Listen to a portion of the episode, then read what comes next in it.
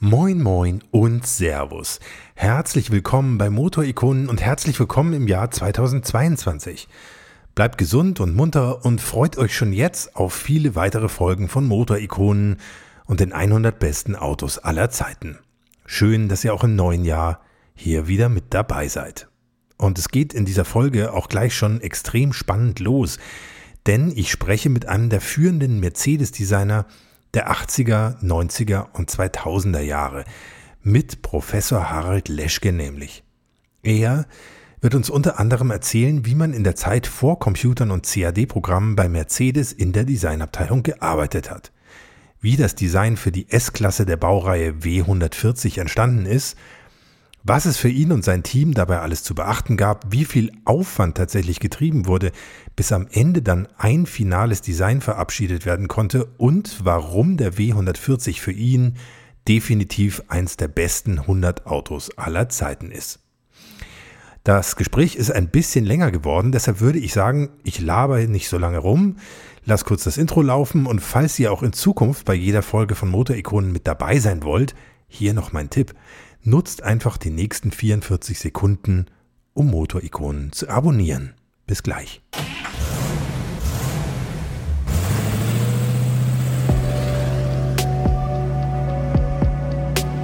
Hier kommt Motorikonen. Die 100 besten Autos aller Zeiten. Der Podcast mit Hans Neubert und seinen Gästen.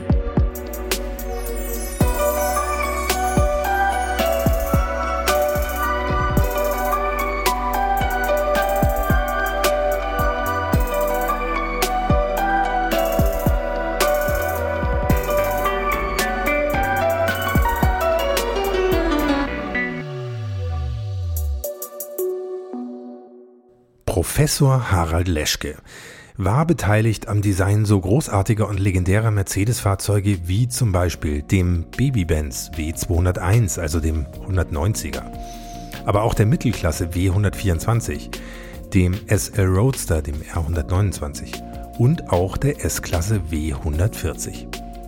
Er hat die Facelifts der S-Klasse W126 und auch der G-Klasse mitgestaltet und ist übrigens auch der Mann, dem wir die für damalige Verhältnisse spektakulären Spoiler an den 16 V-Modellen des Mercedes 190 zu verdanken haben. Er war der Assistent und enge Weggefährte von Mercedes-Chefdesigner Bruno Sacco. Er hat mit der Vision A die A-Klasse vorbereitet und war auch an der Vorbereitung des Mercedes SLK beteiligt. Er hat 20 Jahre lang das Advanced Design von Mercedes geleitet und in dieser Funktion unzählige wegweisende Concept Cars auf den Weg gebracht, wie zum Beispiel den F100, den C112, den F200, den F300 Live Jet und übrigens auch den Maybach Excelero. Und wenn ich jetzt ein paar wichtige Stationen in meiner Aufzählung übersprungen habe, bitte ich vielmals um Verzeihung, es sind schlicht und ergreifend zu viele. Ich freue mich auf jeden Fall sehr auf meinen heutigen Gast, Professor Harald Leschke, mit dem ich über die Mercedes S-Klasse der Baureihe W140 sprechen werde. Er hat sie unter der Führung von Bruno Sacco mitdesignt und für das Coupé dieser S-Klasse, also für den C140, sogar das Key-Design geliefert, also exakt den Entwurf, nach dem später das Fahrzeug gestaltet wurde. Professor Leschke lebt seit vielen Jahren in Bulgarien. Wir haben das Gespräch darum über Skype geführt. Der Ton ist also nicht immer astrein. Sorry dafür, aber es ist deshalb nicht weniger spannend, was Herr Leschke zu erzählen hat. Schönen guten Tag nach Bulgarien. Schönen guten Tag aus Bulgarien nach Deutschland. Und äh, es freut mich, dass es äh, super klappt gerade. Super, wunderbar. Sie leben und arbeiten ja schon seit einiger Zeit in Bulgarien, deswegen machen wir dieses Gespräch jetzt heute auch per Skype. Und weil ich momentan auch im Urlaub bin, in Glücksburg an der Ostsee, danke ich meiner Tante Gisela, dass ich heute diese Folge in ihrem Wohnzimmer aufnehmen darf. Herr Professor Leschke, wenn man Ihren Lebenslauf als Designer so ansieht, dann ist der unglaublich vielseitig und spannend. Aber gehen wir vielleicht zunächst mal am, ganz an den Anfang zurück. Wie hat das begonnen? Wie kamen Sie überhaupt darauf, diese Laufbahn einzuschlagen? Ja, äh, schon als Kind hat mich das Thema Auto sehr interessiert. Äh, und der erste Kontakt mit einem Mercedes war, äh, es kam ein Jurist mit Chauffeur mit einem Mercedes und ich sagte meinem Vater, also ich möchte auch mal Mercedes fahren, so wie der. Da sagte der, der, der Fahrer ist, das ist der Fahrer. Der Jurist, der ist derjenige, dem das Auto gehört. Na, dann werde ich halt Jurist oder so. So ging die Diskussion weiter. Und äh, es waren eben so Zeiten, da war ich vielleicht so vier Jahre alt, wo man dann eben auch Autos gemalt hat, in, in den Sand, äh, Schränke ausgeräumt hat, um zu fahren. Und äh, ja, dann irgendwann mal äh, durfte ich in einem 300 äh, SE Cabriolet mitfahren hinten. Äh, das war also ein tolles Erlebnis und irgendwie die Marke Mercedes hatte mich eigentlich schon sehr früh beeindruckt und begeistert. Aber später äh, wollte ich ursprünglich Architekt werden, aber dann kam das Thema Automobildesign und dann habe ich beschlossen, äh, Automobildesign zu studieren und bin dann in Essen an der Volkbankschule gelandet, habe dort einen Abschluss nach fünf Jahren gemacht. Damals musste man noch fünf Jahre studieren. Dann kam eine Zeit, die nicht so ganz einfach war, Automobilkrise, Sonntagsfahrverbote. Und da habe ich gesagt, okay, da studiere ich mal weiter, habe dann in Braunschweig äh, experimentelle Umweltgestaltung an der äh, Hochschule für Bildende Künste studiert und äh, dort abgeschlossen. Und danach äh, kam ich dann zu Mercedes nach einigen Bewerbungen woanders. Ich wollte immer mal nach Amerika, aber das hatte dann nicht geklappt und so. Äh, ich hatte allerdings auch viele Praktika bei Mercedes gemacht schon in Stuttgart und äh, so lag es nahe, dass ich mich da bewerbe. Und das war sicherlich auch ein Vorteil, wenn man schon mal da war und als Ferienarbeiter gearbeitet hatte. Da ging es ja dann auch ganz schön schnell nach oben. Ne? Also Sie haben Ihr Studium, glaube ich, wenn ich Ihr CV richtig gelesen habe, nach Ihrem Studium sind Sie 1978 als Designer zu Daimler-Benz gegangen und waren da dann schon 1981 Teamleiter der Exterior Design Abteilung. Ja, ja. Mhm. Und wir waren ja damals noch eine kleine Mannschaft. Wir waren so um die 100, etwas mehr als 100 Leute. Und also der gesamte Bereich Werkstatt, Ingenieure, Vorentwicklung und Designer. Und äh, ja, wir waren ein kleines Team, also man hatte vier Mitarbeiter, glaube ich, oder fünf. Und äh, das war so der Einstieg und das hatte auch Spaß gemacht, dann plötzlich äh, irgendwie auch Dinge mit zu beeinflussen. Also nicht, dass man jetzt der beste Designer in dem Team war, sondern dass man eben auch den Menschen die Möglichkeit gab, den Designern, dass sie sich entwickeln können. Mit welchen Fahrzeugen waren Sie denn da beschäftigt 1978? Was, was war denn da in der Vorbereitung? Also in der, im Prinzip äh, lief der 201, der B201 und äh, da gab es schon 1 zu 1 Modelle. Also der, der, der spätere 190er Mercedes für alle, die die Codes von Mercedes nicht auswendig wissen, der Vorläufer der C-Klasse sozusagen. Also der Baby-Benz hieß er damals ja, sogar genau. teilweise draußen auf der Straße. Und äh, gut, man, ich habe dann noch Entwürfe gemacht und äh, äh, einige 1 zu 1 Tapes, also nur Linientapes, was einfach für die Modelleure äh, war, dass sie nachmessen konnten und die Dinge umsetzen konnten. Wobei mich das schon nicht so sehr befriedigt hatte, so nur so Linien. Und ich fing dann an, eben auch Dinge mit Folie zu arbeiten. Was sind Linientapes? Wie muss man sich das vorstellen? Ja, also es werden ja zunächst Entwürfe gemacht, Skizzen, mhm. und dann werden Maß auf, auf einem Maßkonzept, im Maßstab 1 zu 5 damals, werden Entwürfe gemacht, Seitenansichten, dazu Renderings, Perspektiven. Und dann geht man ins Modell. Da werden einige Sachen ausgewählt und man sagt, okay, und die Designer, und das ist vielleicht auch eine Besonderheit bei Mercedes gewesen, dass die Designer ihre kleinen Modelle auch selber äh, bearbeitet haben, mit Unterstützung von einem Modelleur, der dann ab und zu mal die Sachen symmetrisch machte, auch schon mal einen Hinweis gab, äh, man, man, wenn jemand gute Erfahrung hat im Modellieren dann kann man auch schon mal hören, was sagt ein Modelleur. Also man muss da nicht so meinen, also man kann das alles nur alleine machen. Und äh, dann werden diese Modelle auch in den Windkanal gebracht, um einfach zu sehen, wie, wie, die, wie der CW-Wert ist.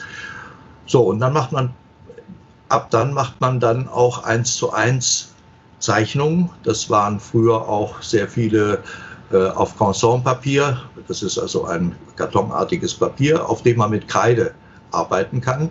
Diese Dinge sehen schon sehr realistisch aus. Aber für die Modelleure in der Zeit, als ich anfing, gab es sehr viele Linientapes. Also im Maßstab 1 zu 1, das, was man am Modell hat, nachgemessen, hochvergrößert auf 1 zu 1, ein bisschen optimiert und dann wurden diese Dinge eben ins 1 zu 1 Modell umgesetzt. Und dann fing eigentlich ja die Arbeit richtig an am Modell. Also man sagt ja, dass die Mercedes-Fahrzeuge eigentlich sehr perfektioniert sind in allen Details bis zum, also in der ganzen Entwicklungszeit. Mhm. Und äh, ich sag mal, die 90 Prozent, die wir vielleicht beim kleinen Modell haben, die werden dann irgendwo nahezu zu 100 Prozent bei der Optimierung am Clay-Modell. Und das ist äh, dann interessant. Die Clay-Modelle werden ja nachher lackiert und auch die kleinen Modelle werden lackiert. Also Clay ist ja so eine Art äh, Knetmasse, ne? Ja, das wird im Ofen erwärmt, ist dann, äh, kann man auftragen. Es wird also ein Unterbau gemacht, sowohl bei den kleinen Modellen als auch bei den großen Modellen. Und dann kommt eine Schicht von ein paar Zentimeter von diesem Kleematerial drauf, was man dann bearbeiten kann. Und das gleiche passiert eigentlich im großen Modell genauso. Dann werden die Scheiben schwarz gemacht, die Modelle werden in Silber lackiert oder auch in anderen Farben. Und äh, später geht es dann in das Hartmodell. Mhm. Der, wir haben ja sogenannte Einstiegsmodelle gemacht. Und ich war eigentlich in der Phase da, wo es schon begann mit den Einstiegsmodellen. Das sind Modelle, die werden dann maßlich vom Clay-Modell abgenommen und dann praktisch in der Werkstatt mit Holz, Kunststoff äh, und allen möglichen Materialien aufgebaut. Das heißt, das Auto, was dann da, das Modell, was dann da steht, das Einstiegsmodell, ist ein wirklich ich würde sagen, 99 Prozent Abbild des später äh, auf den Markt kommenden Fahrzeugs. Das macht man natürlich erst, wenn man sich sehr sicher ist mit dem Clay-Modell, ne? wenn man damit sehr ja. zufrieden ist. Ja, das ist richtig. Die Clay-Modelle sind wirklich die, die Basis, wobei dann wirklich noch am Modell das eine oder andere nochmal überprüft wird, da wird nochmal geschliffen. Also äh, man kann da schon noch einiges machen.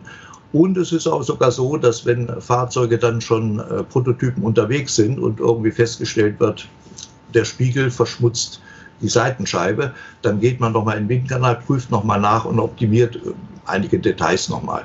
Es kann auch sein, dass im, das macht man natürlich im Kleemodell zunächst mal, dass im Heckbereich der 201 war ja ein Fahrzeug, wenn man sich das vorstellt, der hatte ja so ein bisschen eine einen Diamantschliff, sagt man, ja, das Heck hinten, ja, und das war ja auch zum ersten Mal ein bisschen gewöhnungsbedürftig für die Kunden draußen, weil das Heck ja relativ hoch war.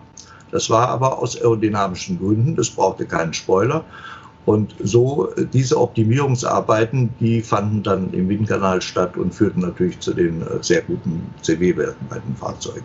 Man macht auch in dieser Phase noch mal ein paar Entwürfe. Als Neuling fängt man natürlich an und macht mal ein paar Sachen. Äh, und äh, sehr viel wurde eben mit Consortpapier gearbeitet. Und ich war, denke ich mal, so einer der ersten, der dann anfing, dass man Sachen auch mit äh, Magic Marker und ähm, Flüssigfarben arbeitete, um einfach noch einen anderen Effekt zu bekommen was sich dann eigentlich durchzog bis zum Schluss, dass man in dieser Technik arbeitet. Bis heute, wo natürlich sehr viel direkt am Bildschirm gearbeitet wird und einfach die Designer gar keinen Stift mehr in die Hand nehmen, außer auf dem Tablett.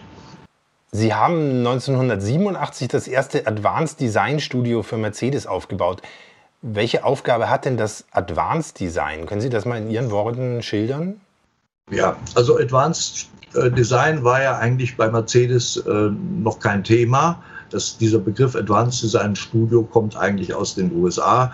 In Detroit, die ganzen äh, Designer, die in Detroit arbeiteten, äh, das war natürlich so nicht unbedingt die tolle Umgebung. Und von da fing es eigentlich an, dass die Amerikaner dann ihre Advanced Design Studios in Kalifornien äh, eröffneten später dann natürlich auch in Europa. Und das war eigentlich so eine Idee von uns, dass wir auch sowas brauchen. Aber natürlich, wie es im Schwabenland so ist, fängt man natürlich erstmal bescheiden an. Ja.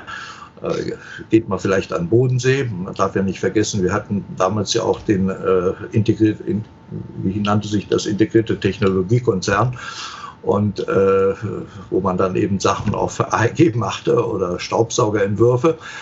Und so äh, fingen wir dann an und mal erstmal mit einer ganz kleinen Mannschaft in Sindelfingen, in einem kleinen Studio, was also nicht im Werk war. Äh, wir hatten uns ja damals auch schon ver vergrößert und sind aus dem Werk ausgelagert worden in ein Gebäude, was man angemietet hatte.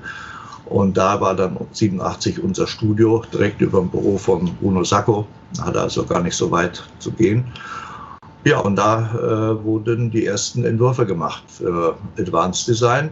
Und Advanced Design bedeutet eigentlich, dass man in die Zukunft denkt, was man ja bei einem Serienfahrzeug auch macht. Aber im, beim Serienfahrzeug äh, steht nach zwei Jahren in etwa fest, wie das Auto, was dann auf die Straße kommt, nach weiteren vier, fünf Jahren, wie das dann aussieht.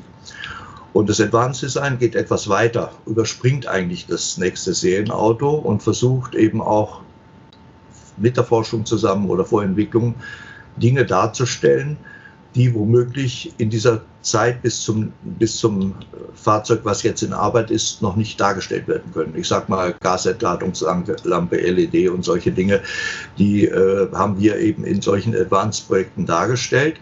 Und natürlich auch Überlegungen, wie könnte denn die S-Klasse des jetzigen neuen Fahrzeugs, was auf den Markt kommt, aussehen? Also da schon etwas einen Sprung weitergehen.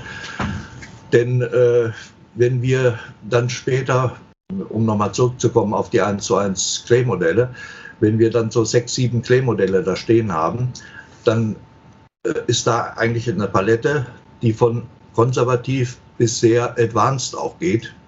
Und die Vorstände, die da entscheiden, die sind bei uns relativ früh eingebunden in diese Phase, sodass die eigentlich sich langsam daran gewöhnen, ja, an die Dinge und eher dazu tendieren, äh, nach äh, Advanced hin als nach konservativ. Das ist natürlich unser Ziel.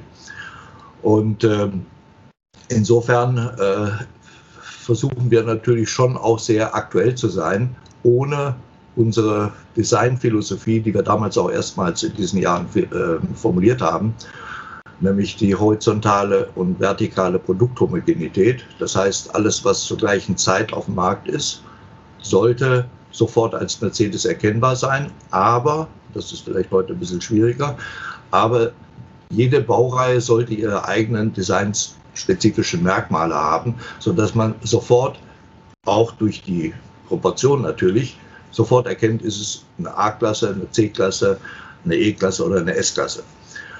Und die äh, vertikale ist eben, äh, nee, die horizontale ist, das war die vertikale, die horizontale ist eben die, dass man sagt, der, in der Entwicklung der Fahrzeuge, der S-Klassen zum Beispiel, darf das neue Modell nicht ein so großer Sprung sein, dass der Kunde plötzlich total schockiert ist. Also es muss mehr ein evolutionärer Prozess sein als ein revolutionärer. Und da haben wir uns eigentlich die ganzen Jahre auch dran gehalten. Und der Freiraum, den wir als Advanced Design haben, ist ja, dass wir etwas überspringen, dass wir eigentlich schon weitergehen in Zukunft, um eben für die Serie dann auch entsprechende, entsprechenden Input zu finden. Denn unsere Fahrzeuge, die wir als Advanced Design Projekte machen, die sind in der Regel schon nach ein bis anderthalb Jahren fertig und dann werden die äh, dargestellt und sind im Prinzip nach zwei Jahren auf einer Messe oder auf einer Motorshow. Mhm. Sie waren dann 20 Jahre lang Head of Mercedes Advanced Design in Sindelfingen, LA, Tokio und Como. Was waren denn die Aufgaben dieser verschiedenen Studios? Ja, gut, die, das ganze Thema Advanced Design hat es sich ja dann weiterentwickelt von Sindelfingen aus.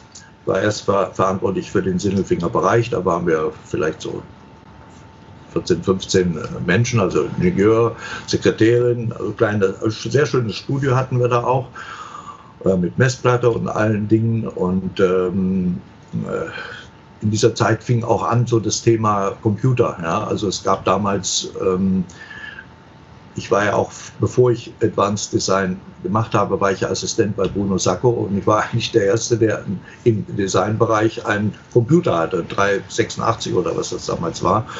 Und damit haben wir auch schon geplant, also Projekte geplant mit ähm, HTPM, also Howard Total Project Management, ähnlich wie heute MS Project. Das heißt, die Zeiten hatten sich verändert. Ne? Also man fing dann auch an, eigene Designsysteme zu entwickeln, neben Alias, was dann auch losging, oder äh, Katia, CAD und so weiter. Und äh, somit äh, konnte dann auch direkt von kleinen Modellen direkt hochgefräst werden in, in, äh, in, in 1 zu 1 Modelle oder bei den Advanced-Projekten, die wir meistens dann zunächst mal in den Studios bearbeitet haben, aber dann nach Italien gegangen sind, sozusagen als verlängerte Werkbank. Ja, hm. man nutzte dann die Kompetenz der Italiener, äh, weil da sind wir vorwiegend hingegangen, bis auf Ausnahmen in Amerika auch, äh, wo natürlich die, die Turiner äh, eine Tradition hatten aus der Zeit, wo man noch Rüstung, Rüstungen geklopft hatte aus Metall. Das heißt, das, das waren noch Spezialisten. Ne? Wenn da einer so ein Stück in der Hand hielt und darauf rumklopfte, wunderte man sich, dass man abends ein fertiges Teil hatte, was man einbauen konnte. Also diese Kompetenz, die war schon äh, auch für uns interessant. Das heißt, wir haben viel gelernt von dem Prozess bei denen, aber die haben auch viel gelernt vom Prozess, wie er bei uns abläuft. Und äh, die, die Studios, dann, wir, wir wollten eben dann auch Studios im Ausland haben und da war es naheliegend, dass man auch natürlich nach Amerika gehen wollte. Ich kann dazu sagen, Bruno Sacco war eigentlich dagegen, nach Kalifornien zu gehen damals, weil er sagte, alle sind in Kalifornien, aber äh, an der Ostküste ist es vielleicht auch interessant, da werden auch viele Erfindungen gemacht ne? und äh, lass uns doch dahin gehen. Aber den, den Mann, den wir rübergeschickt haben, der hatte dann natürlich Kontakt. Also, klar, die, die Amerikaner haben sich dann um uns bemüht, die waren da froh, dass da mal irgendwas kommt und haben sich natürlich gleich gesagt, nee, nee, also wenn, dann muss es nach Kalifornien kommen. Also gut, jetzt waren wir dann in Kalifornien und äh, das nächste, die nächste Station war dann Japan.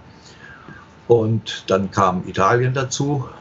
Äh, und ja, dann fing eigentlich die Reiserei auch an. Ja? Denn äh, wenn man dann dafür verantwortlich ist, dann äh, reist man viel rum. Auch wenn man mal versucht hatte, mit Videokonferenz zu arbeiten. Aber die Mitarbeiter erwarten natürlich schon, dass auch man auch mal hinkommt, weil es ist was anderes, wenn ich etwas auf dem Bildschirm sehe, als wenn ich vor einem 1 zu 1 Modell stehe, weil die Studios waren in der Lage, 1 zu 1 Clay-Modelle zu machen. Und äh, dann, das ist etwas ganz anderes, wenn man also um ein Modell rumlaufen kann. Und es ist natürlich auch für die Motivation der Mitarbeiter wichtig, dass man äh, mal ab und zu präsent ist, um mal zu gucken, wie läuft es da, wie sieht das aus. Also ich war bei all den ähm, Akquisen für ein Studio immer mit dabei.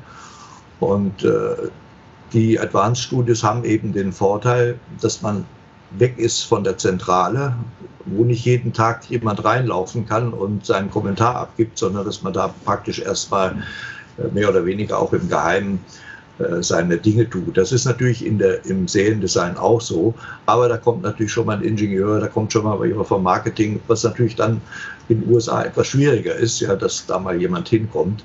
Obwohl wir natürlich dann immer auch Präsentationen gemacht haben, wo, wenn Vorstände in der Nähe waren, die dann natürlich auch dann äh, mal etwas präsentiert bekamen in den, in den Studios. Ganze Generationen von Fahrzeugen sind ja in diesen Advanced Design Studios entstanden. F100, 200, 300, F400, unzählige andere. Viele davon sind ja, leider muss man ja sagen, nie in Serie gegangen.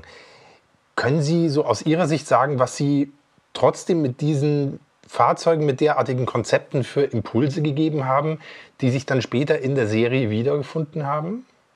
Ja, äh, also ich sag mal, der F100 war sicherlich ein sehr äh, abgehobenes Thema. Ne? Das kam von der Forschung. Die Forschung hatte äh, mal prüfen lassen, wie sind Fahrzeuge belegt. Ne? Und da kam man auf die Idee, dass die Fahrzeuge mit 1,2 Personen maximal, äh, also im Schnitt belegt sind.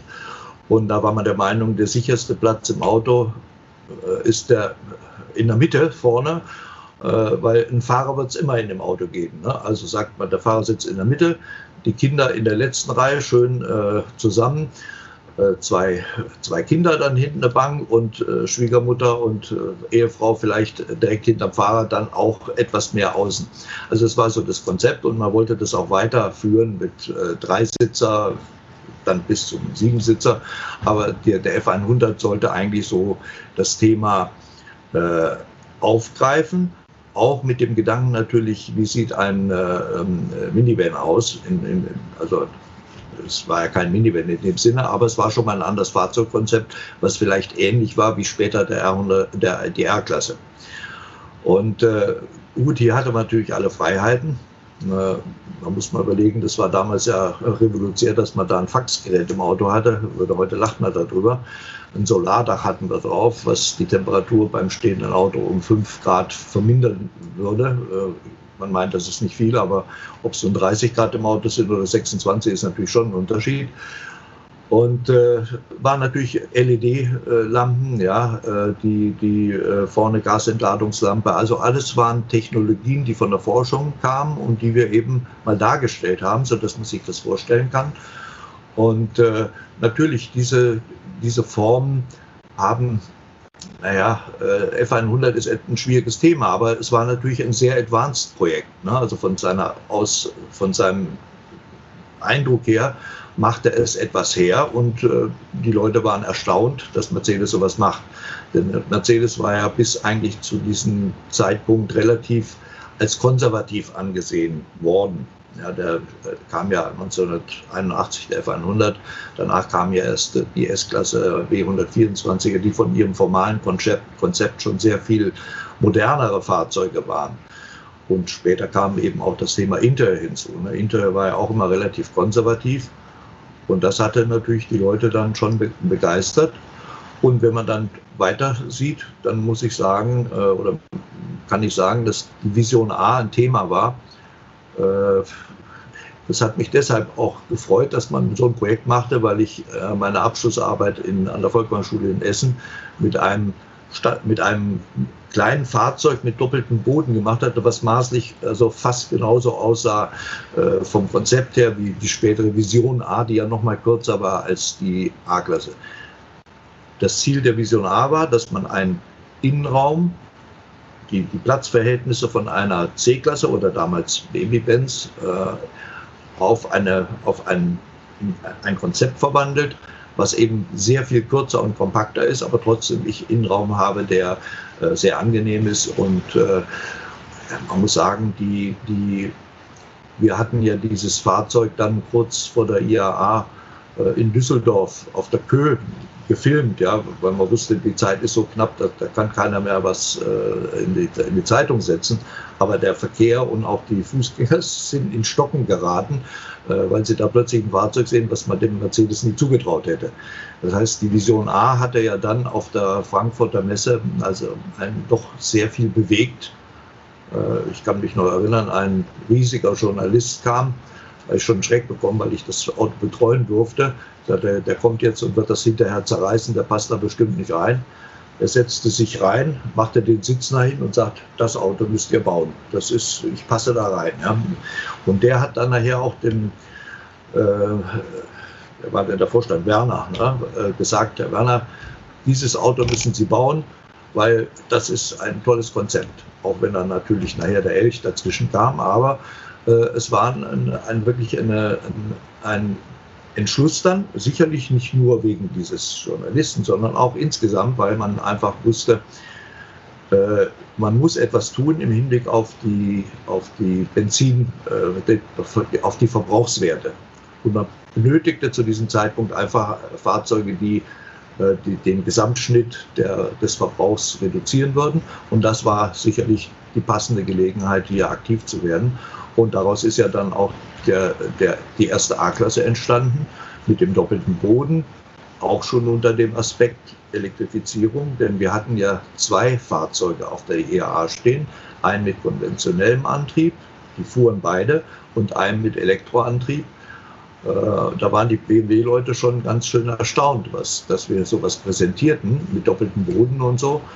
Und äh, das war für, für, uns eigentlich auch ein großer Erfolg und eine gute Motivation für die Designer auch. Ja. Jetzt gab es natürlich auch so Fahrzeuge wie den C112, also einen aufregenden Sportwagen in der Tradition eher eines C111, der ja nicht in Serie gegangen ist. Wie, wie, sehr schmerzt das? Es gab ja angeblich über 700 Vorbestellungen, als der Wagen 1991 präsentiert worden ist. Hätten Sie sich da manchmal etwas mehr Mut, also so viel Mut wie bei der Vision A von Seiten der Konzernführung gewünscht, dass man da auch andere Konzepte in die, in die Serie umsetzt? 91 war das ja. Und mhm. äh, ja, da hatten wir, da, war ja auch die S-Klasse im Anmarsch, ja, und äh, es gab ja auch damals sehr viel Kritik über die S-Klasse von der Größe und äh, war ja nur in Deutschland oder in deutschsprachigen Raum ein Problem. In den USA oder in Japan war das ja gar kein Problem, obwohl da die Straßen sehr eng ist und alles, aber es war ein riesiger Erfolg äh, über den Zeitraum und mittlerweile ist es ja auch ein, ein Klassiker geworden. Aber die, der C112 war äh, ein Projekt, was wir ja, wir waren ja Advanced Designer, aber man kann sich vorstellen, mit den Erfolgen, die wir äh, auf Automobilausstellungen hatten, waren eigentlich die Seriendesigner und auch die Chefs davon ein bisschen so, na, weil die mussten ja im äh, Endeffekt vier Jahre warten, bis man das Produkt dann präsentierte. Ne? Da waren die schon wieder beim, beim Nachfolger oder beim anderen, einer anderen Baureihe dran. Und wir hatten immer den Erfolg. So jedes Jahr hatten wir mal tolle Erfolgserlebnisse. Und äh, damals äh, haben wir auch Kontakt zur Forschung gehabt und so eigene Netzwerke. Äh, Professor Galitzendorfer, der an Sakko berichtete, der äh, hatte natürlich auch seine, seine Kumpels in Anführungsstrichen in der Forschung gesagt, also wir machen so ein C112, äh, den machen wir aber, ja, so nicht das Advanced Design. Äh, wir hatten Entwürfe gemacht dann zu diesem Auto, also es waren auch recht, äh, recht progressive Entwürfe. Äh, und wir haben dann schwerpunktmäßig das Intel bearbeitet, aber ich war als ich habe dann das Projekt trotzdem ins Advanced Design gebracht als Verantwortlicher, weil ich auch die Planung gemacht habe. Äh, da kommt eine bestimmte Summe zusammen und wenn ich dann den Galitzendorf hörte, der eigentlich mit Zahlen nicht so derjenige war, der sich dafür interessierte, äh, der hat da halt eine Zahl genannt, was sowas kosten wird. Da habe ich gesagt, das funktioniert nie. Ne? Dann haben wir uns zusammengesetzt mit dem Peter Pfeiffer, der, der das dann auch weiter bearbeiten musste. Und wir haben dann angefangen, in meiner Planung dann äh, da zu reduzieren, da zu reduzieren. Und dann kam eben vielleicht, na, ich sag mal, nicht mal 20 Prozent Ersparnis bei raus. Und im Endeffekt nachher war es dann genau der Betrag, den man vorher schon kalkuliert hatte. Aber das äh, war, hat dann trotzdem Spaß gemacht und ähm, das 1 zu 1 Modell war ja eigentlich dann ein bisschen so wie die ähm, Gruppe C. Äh, das Thema Gruppe C vielleicht. Äh, es war ein tolles Auto, gar keine Frage. Flügeltüren, es waren natürlich auch in der Tradition SL-Flügeltür und äh, Sportfahrzeuge. Aber die Zeit war vielleicht nicht so besonders, dass man so eine Entscheidung trifft, jetzt so ein Auto zu bauen. Vielleicht war es auch eine Frage der Kapazität, kann ich nicht sagen. Also natürlich, man würde sich freuen, wenn sowas dann in Serie geht. Wir waren ja am Anfang. Also auch so die Vorstände dann direkt zu begeistern. Vision A kam ja später, viel später. Ne? Das war ja dann 90er Jahre. Da war es dann noch einfacher. Ähm, man muss ja auch sagen, Bruno Sacco, den ich, der war ja mein Chef im ersten Moment, wo ich an, als ich ankam, der hat ja über den Zeitraum, bis er ging, mehrere Vorstände äh, überdauert. Nicht überlebt, aber er hatte mit all den Vorständen äh, zu tun gehabt, die danach kamen. Ja? Und der eine war vielleicht etwas konservativer, der andere hat vielleicht kam in der Zeit, wo äh, man äh, sparen musste. Also das sind alles Dinge, die dann eine Rolle spielen und die uns im Advanced Design natürlich dann auch bewegen. Ich meine, das Thema Maybach zum Beispiel ähm, war ja ein Projekt, was mal in der Serie bearbeitet wurde unter dem Aspekt Maybach. Da hat man gesagt, nein, machen wir nicht. Und dann durften wir im stillen Kämmerlein dann ein paar Entwürfe machen und äh, das haben wir dann präsentiert damals in Detroit, kleine Modelle, dem äh, Professor äh, Jürgen Puppert und ich glaube Schmidt für Marketing war dabei. Also im kleinen Kreis, ja, was kostet sowas? Ich hatte vorher schon die, die Kosten abgefragt bei unseren Italienern, wo wir meistens hingingen. Und dann war klar, okay, wir machen zwei Modelle und dann entscheiden wir, und das lief dann und wurde dann auch tatsächlich ein Modell ausgewählt, das japanische, was dann umgesetzt wurde. Und das führte ja dann im Endeffekt zu der, äh, zu der Entscheidung, dass man die Marke Maybach wieder aufleben lässt. Wir hatten ja sogar, meine ich, in Tokio sogar noch einen Stern drauf und später kam ja dann das Maybach-Zeichen drauf. Mhm. mhm. Was heute ja wieder Stern und äh, es ist wieder ein Mercedes Maybach. Mhm. Aber wir haben mit solchen Projekten natürlich auch ähm, Erfolg gehabt und äh, das befriedigt auch. Also der C112, der ist ja sehr viel rumgezeigt worden. Ja, und äh, da war sicherlich, äh, da war sicherlich eine Menge mehr Arbeit drin als jetzt. Äh, ja, man muss ja immer sehen, so ein Fahrzeug äh, wird ja in geringen Stückzahlen gebaut. Ja, all diese Entwicklungskosten und alles, was da reinfließt an Kosten, muss ja mit diesen Entwicklungskosten und Werbung und, und, und abgedeckt werden, der, der Verkaufspreis. Das heißt, der wird dann schon in einer Größenordnung sein, äh, ähnlich wie bei Ferrari, Lamborghini und äh, muss ja dennoch trotzdem betreut werden. Ja? Und ich denke mal, damals war ja dann auch die, irgendwann mal die Entscheidung, dass man in die Formel 1 geht, dass man in die äh, DTM geht und so. Und dann hat man gesagt, also ist kein Platz für dieses Thema jetzt. Ja.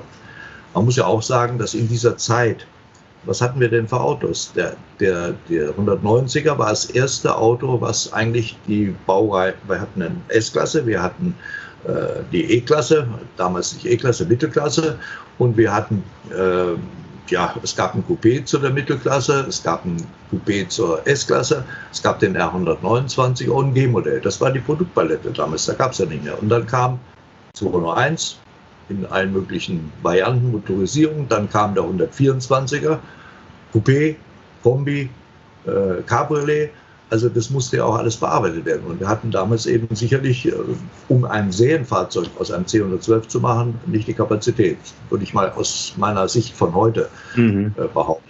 Auch interessanter Aspekt, ja.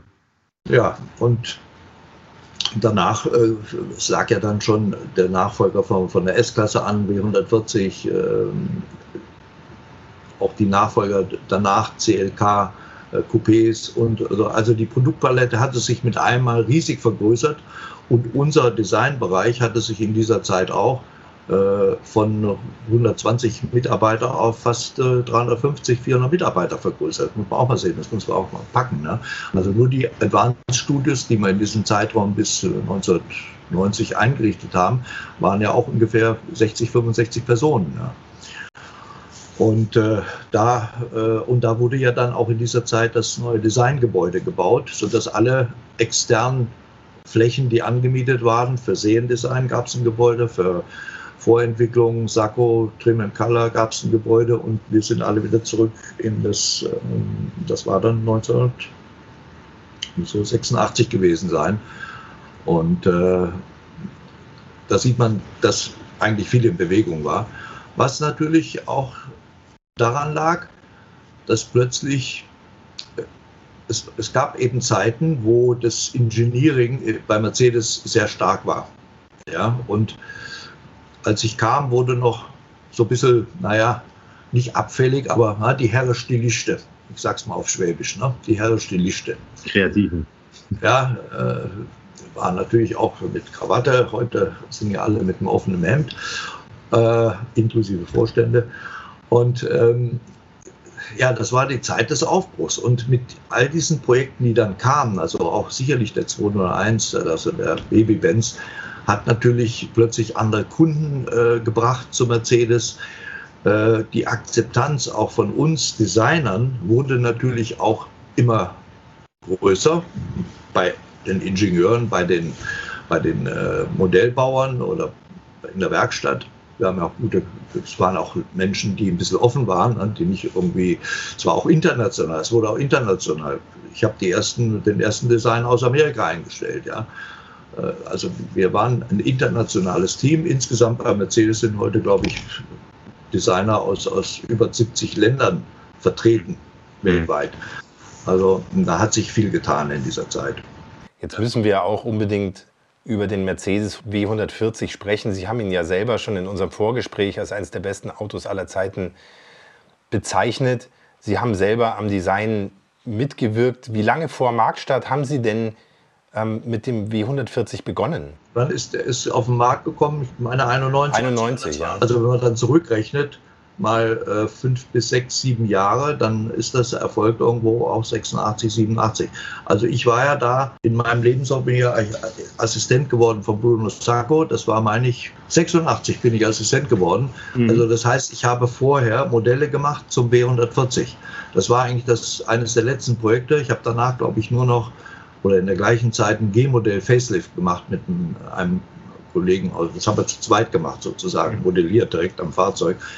Und äh, die S-Klasse ist damals in dieser Zeit entworfen worden. Das heißt also, es kann sein, dass es schon so 84 anfing. Mhm. Weil klar, wenn die S-Klasse der 126er, die vorherige S-Klasse 126 auf dem Markt erscheint, dann fängt man kurz danach auch an schon mit äh, Ideen zu dem Nachfolger, also dem B140, äh, die, die S-Klasse von 91, 92. So, und damals hatte ich, ähm, ich, war da, ich war schon Teamleiter, aber ich habe auch immer noch selber modelliert, Autos gemacht dann in dieser Zeit. Und äh, mein kleines Modell kam dann auch, wurde ausgewählt, auch in die Umsetzung in 1 zu 1. Also mhm. ich habe diese Phase 1 zu 1 noch mit betreut, auch als ich schon Assistent war, noch immer wieder dahin gegangen. Aber das kleine Modell ist umgesetzt worden von mir. Es, hatte, es waren, glaube ich, schon 1 zu 4 Modelle, weil vorher hatten wir im Maßstab 1 zu 5 gearbeitet. Und es gab eine glatte Seite, das war so meine, mein Wunsch, glatt, außenhautbündige Scheiben, Aerodynamik, keine Windgeräusche und, und, und. Und ähm, die andere Seite hatte eine Sicke, also etwas mehr konservativ, sodass man dann einfach die Scheiben ganz regulär runter macht. Da gab es halt Diskussionen auch mit den Ingenieuren, ja, weil was außenhautbündig geht nicht. Ne? Ich habe gesagt, guckt euch mal ein Audi 100 an, da sind die Scheiben relativ außenhautbündig, aber ich will sie wirklich so haben. Geht nicht. Habe ich gesagt, ein Schiebedach geht auch. Ne? Das ist außenhautbündig, geht runter und geht rein. Und wenn ich das jetzt an die Seite mache, müsste ein Schiebedach, wo ich eine Scheibe drin habe, statt eben äh, Blech, müsste auch runtergehen. Das hat dann den, zunächst mal geht alles nicht zu teuer und pipapo und tralala. Aber dann war der Ehrgeiz bei den Ingenieuren aus der Vorentwicklung, meine ich, dann so groß, dass die dann eben diese, diese Lösung gefunden haben mit der Führung durch die doppelte Scheibe. Mhm. Und da kann man wirklich sagen, es war nahezu außenhautbündig. Ja. Und durch die doppelte Scheibe war das natürlich ein riesiger Vorteil beim Fahren für den Kunden, denn das Auto war unheimlich leise. Also wenn ich den mal gefahren habe äh, und dann auch von der Autobahn runter wollte, war ich eigentlich immer gefühlsmäßig zu schnell, weil durch die geringe, durch die geringe Geräusche äh, war man einfach äh, zu spät auf der Bremse, sag ich mal. Mhm. mhm. Aber das vom Fahren her war es also eigentlich ja Luxuspur, was man heute kaum noch hat.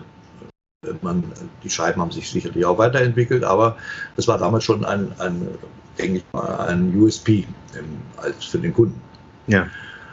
Und äh, ja, das war dann eben, die, das Auto kam ja dann auch auf den Markt in dieser Form. Allerdings diese Sicke ist trotzdem geblieben, weil die wurde dann beim Coupé äh, gemacht und ich hatte, ich, ich war damals in dieser Zeit noch dabei, äh, entwurfsmäßig für, ähm, für äh, das Coupé, weil ich war in der Phase dabei, bis die 1 zu 1 Tapes gemacht wurden. Ich hatte Ihnen, glaube ich, auch so ein Foto mal geschickt, wie das aussieht. Äh, weil man dann, wenn man die Dinge in 1 zu 1 sieht, schon einen Eindruck haben kann. Ja, äh, von der Proportion. Wenn einer daneben steht, ist das Original größer und das hilft natürlich dann bei der Umsetzung ins Coupé. Wobei man hier eben Vorher hatten wir Entwürfe gemacht, auch Modelle. Auch ich hatte Modelle gemacht, die eigentlich nicht von der Limousine abzuleiten waren. Das war eigentlich die erste Intention weil vorher die S-Klasse war ja eigentlich dann die S-Klasse als Coupé, ne? vom Design her, war ja kein großer Unterschied. Ja. Wobei man danach dann eigentlich äh, darauf hinging, dass S-Klasse war sehr modern von seiner Ausstrahlung, war ja eigentlich nicht mehr zu reduzieren. War, das war eigentlich vom Design her für mich ein, ein, ähm, ein Statement in der Zeit, was zwar in die Baureihen unterschiedliche Baureihen passte, auch ganz klar signalisierte, hier top, ich bin, der, ich bin die S-Klasse, ja, war ganz klar.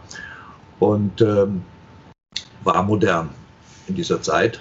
Nicht modernistisch, sondern es war ein modernes Fahrzeug, wo man merkte, dass die Kunden natürlich schon äh, fast mehr überfordert waren als damals von einem W126. Ja? der ja auch das erste Fahrzeug war, was dann so Kunststoffteile hatte. Da gab es dann auch schon Themen bei Menschen, die sagten, oh, wo, wo ist der Chrom, wo, da fehlte der Chrom und, und wir jetzt noch setzen noch eins drauf und es gibt keine Sicken mehr, die ja auch äh, Designelemente sind. Aber die Aerodynamik war sehr gut von dem Fahrzeug und heute äh, ist die S-Klasse halt schon ein großer Erfolg bei den Klassiksammlern, Klassikfahrzeugsammlern. Das Moto-Ikonen Factsheet.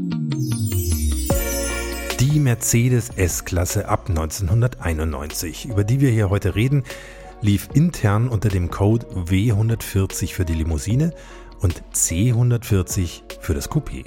Am Anfang hießen die Modelle noch, wie beim Vorgänger, SE für die Kurzversion und SEL für die Langversion. Das Coupé hieß SEC.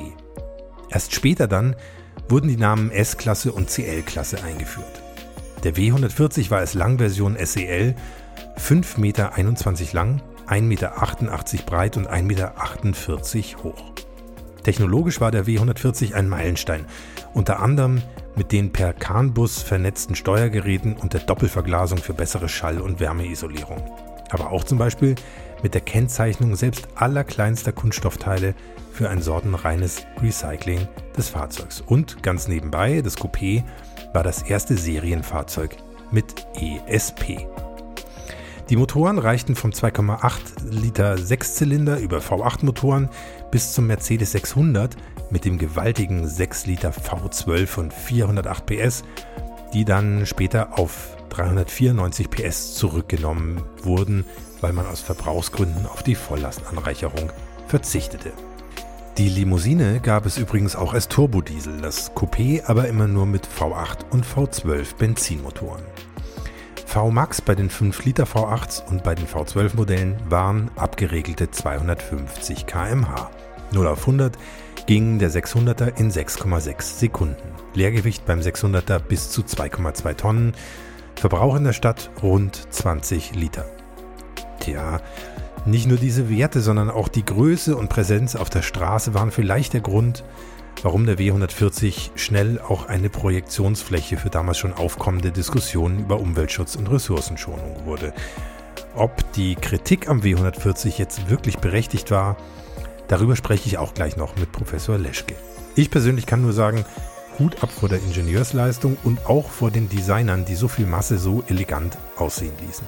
Für mich war der W140 immer ein fantastisches Auto und vor allem auch einer der letzten echten Mercedes. Massiv, solide, absolut alltagstauglich und vor allem unfassbar komfortabel. Ich selbst habe auch längere Zeit einen C140 Coupé als 500er gefahren und fand den Komfort gerade auf Langstrecken echt überragend. Ich bin damit mal von Barcelona nach München gefahren, fast an einem Stück und kam richtig erholt zu Hause an.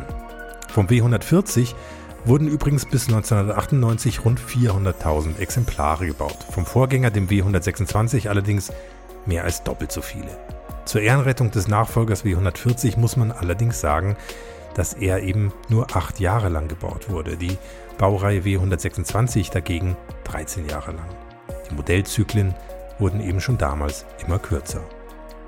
Und vielleicht noch ein nicht ganz unwesentlicher Aspekt am W140, sein Chassis war auch die entscheidende Basis für ein noch wesentlich exklusiveres Fahrzeug, den Maybach, den Mercedes ab 2002 mit einer eigenständigen Karosserie auf den Markt brachte. Heute ist das anders. Maybach ist, wenn man so will, nur noch eine Ausstattungsvariante der S-Klasse, aber eben eine besonders exklusive.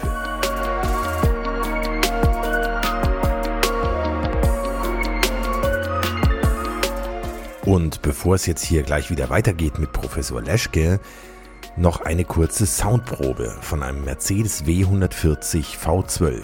Aber nicht von einem x-beliebigen 600er, sondern von einer der sehr seltenen 7 Liter AMG-Versionen. Ihr hört also einen Liter Hubraum mehr und eine AMG-Auspuffanlage und 496 PS.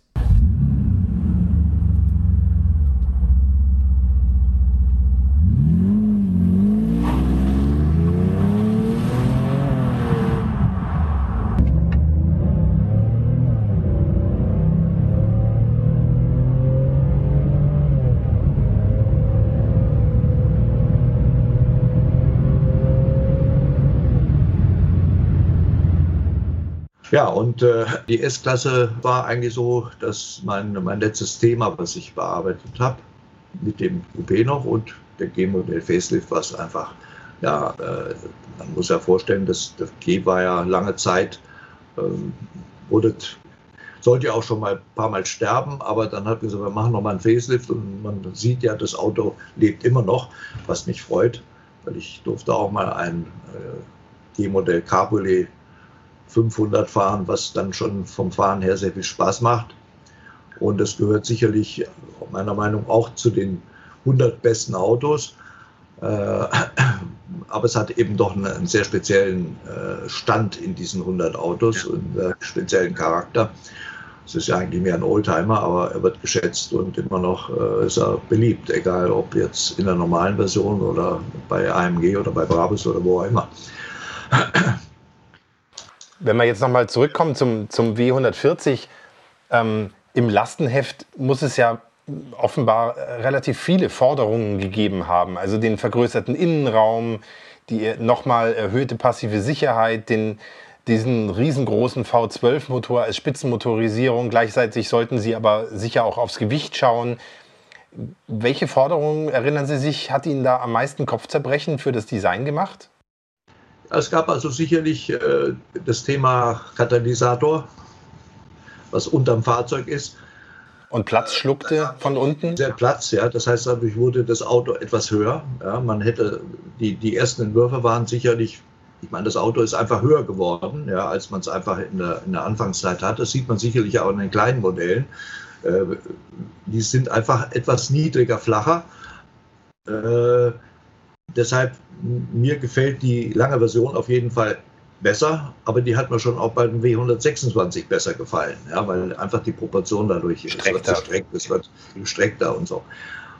Und äh, dann auch, es gab dann das Thema Perimeterlenkung und ich, es gab eine ganze Menge Dinge, die uns äh, beeinflusst haben. Aber ich sag mal, wenn so ein Designkonzept mal steht dann, und es wird umgesetzt, es kam dann immer noch mal wieder ein paar Änderungen äh, vom Detail her, auch vom Windkanal her. I want a tea, China. Ich stelle mir gerade einen Tee, weil mein Mund langsam trocken. Ja. Okay. Also, äh, ich denke mal, es, es, war ja sicherlich auch eine Zeit, wenn ich mich erinnere, wo äh, auch die Vorstand, der Vorstand gewechselt hatte, wenn ich mich recht erinnere. Und da kamen dann immer wieder neue Dinge. Äh, jeder, der neu kommt, hat natürlich neue Dinge, die er bringen will. Und es sollte ja auch das beste Auto sein und bleiben. Ja. Und äh, äh, ja, äh, da kommt dann von den Ingenieuren immer mal was. Aber wir waren schon sehr froh, dass wir das Thema außenhautbündige Scheiben drin hatten, weil das war eigentlich was, mhm. was das Auto auch modern machte und mhm. Eigentlich einzigartig, was dieses Thema anbetrifft. Audi 100 war eine andere Lösung, da war immer noch eine Stufe, bei uns war das schon in, in, auf einem anderen Niveau vor allem durch die Doppelverglasung. Mhm. Was natürlich vom Design, für mich als Designer war das kein Thema. Mir ging es eigentlich um die Scheibe. Ich war eigentlich froh, dass dann überhaupt von der Vorentwicklung so eine Lösung kam und nicht meine Schiebedachlösung, die vielleicht auch gegangen wäre, aber äh, dann hätte man eben nur eine Scheibe gehabt.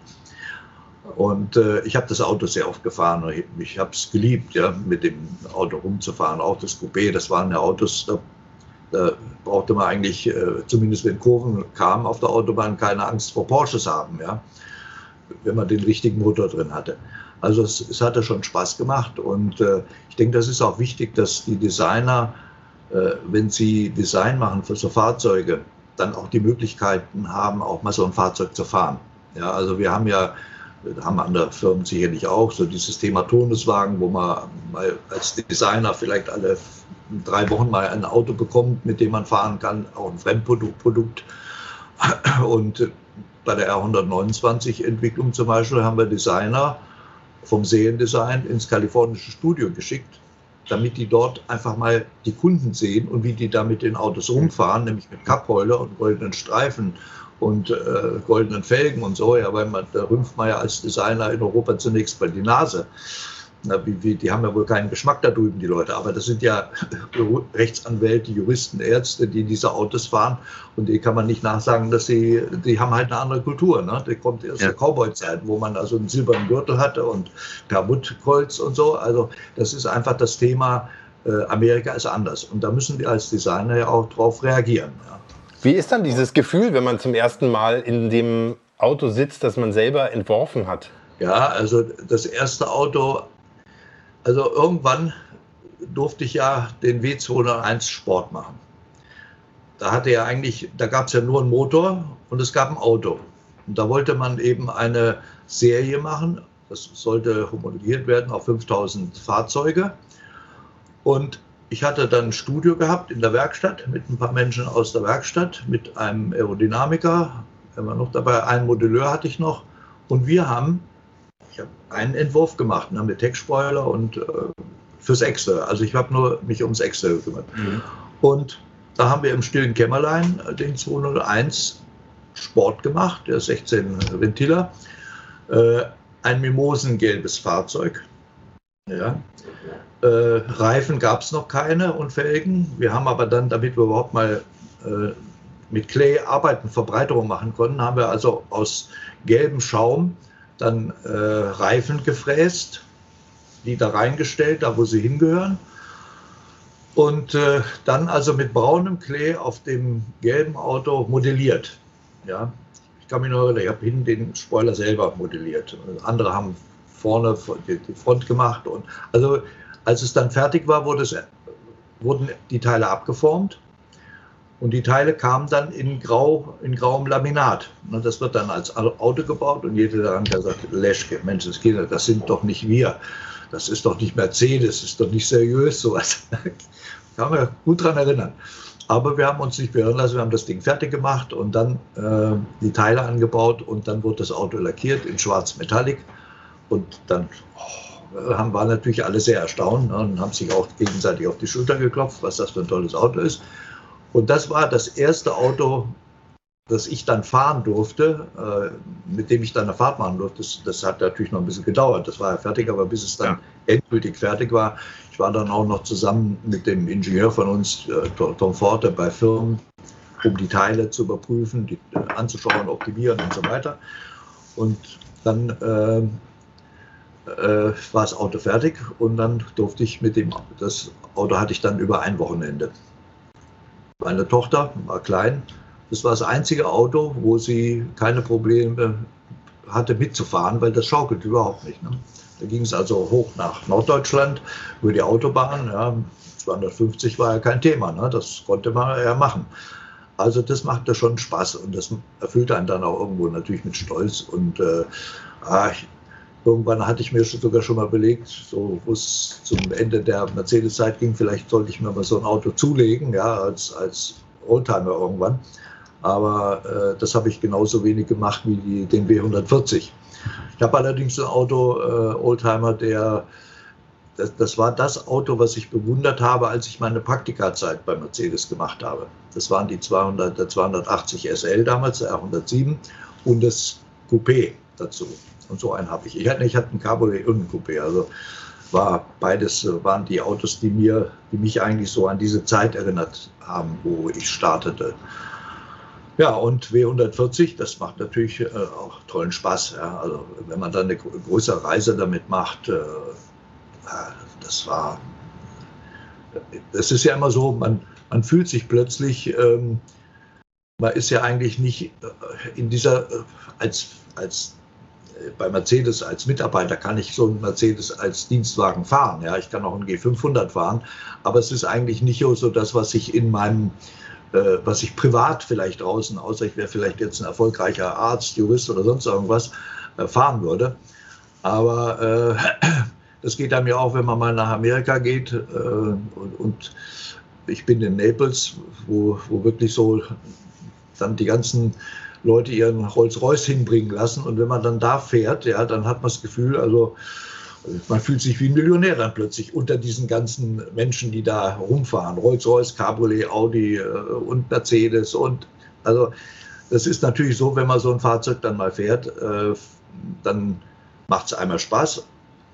Das, man will ja nicht angeben, ja. Aber ich kann mich an eine Situation erinnern, als ich den Maybach fahren durfte. Das heißt, ich hatte den über ein Wochenende, musste jemand abholen, Freunde.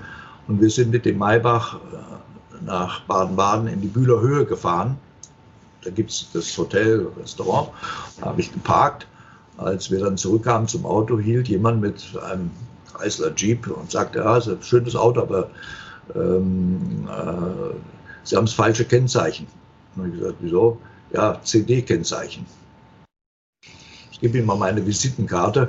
Ja, der wollte mir halt das Thema, äh, der hat sicherlich irgendwo in Afrika eine Möglichkeit gehabt, ah. dass man in Deutschland mit einem CD-Kennzeichen rumfährt. Also man wird dann schon ganz anders eingeschätzt. Ne? Der wusste natürlich nicht, dass ich jetzt nur ein Designer äh, bin oder auch ein Manager. Bei, bei Mercedes habe ich ihm natürlich nicht gesagt. Aber so äh, wie man sagt, Kleider machen Leute, so machen Autos auch Leute. Und wir haben eben dadurch die Chance, mit diesen Autos auch rumzufahren. Und ähm, Äh, es geht ja darum, wie, man, wie macht mir das Spaß, was kann ich optimieren, am Inter zum Beispiel, die, die Menschen, die damit fahren, äh, wie sehen mich die Kunden, ja, wie, also wenn man dann mit so einem Auto mal kommt, weil später habe ich eine R-Klasse gehabt, als die lange R-Klasse als Dienstwagen, ja, was ist denn das für ein Auto? Habe ich ja noch nie gesehen. Ja, also es war wirklich, gab wirklich Leute, die, die waren ganz begeistert von dem Auto so habe ich den auch an einen bekannten Deutschen verkauft, weil der kannte das Auto nicht. Ich sagte, das ist ja ein tolles Auto. Also wie die Reaktionen der Menschen auf die Autos sind, ist natürlich auch immer ein wichtiger Faktor, den man dann auch erfährt. Nicht nur aus der Presse, Motor, äh, Automotorsport oder was weiß ich, die dann Testberichte machen. Der Entstehungsprozess von so einem W140 Steht man da nicht als Designer unter einem unglaublichen Druck, die nächste Mercedes-Ikone abliefern zu müssen? Wie geht man damit um, mit, so einem, mit dieser Aufgabe, mit der Bürde, die man da trägt? Zum einen ist es sicherlich so, dass jeder Designer, man muss ja dazu sagen, vorher waren die Designer ja, es gab ja noch keine richtigen Ausbildungsstätten. Also ich, als ich anfing zu studieren, Ulm war gerade geschlossen. Äh, nur bei, in Essen äh, hatte der Lute noch unterrichtet und uns hatte der äh, Chuck Jordan von Opel unterrichtet und der Barnson von Ford. Also das waren Menschen, die aus der Industrie dahin kamen. Und es war, waren die ersten Aktivitäten. Der Ro 80 zum Beispiel war das erste Auto, was an der Volkwang-Schule als Entwurf mal gemacht wurde. Natürlich dann äh, serienmäßig weiterentwickelt. Aber das fing damals ja erst an in Deutschland.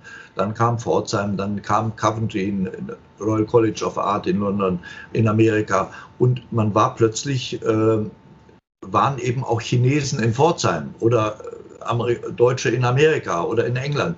Das heißt, man hatte plötzlich äh, von den Themen her äh, gemerkt, dass irgendwo entwickelt sich was.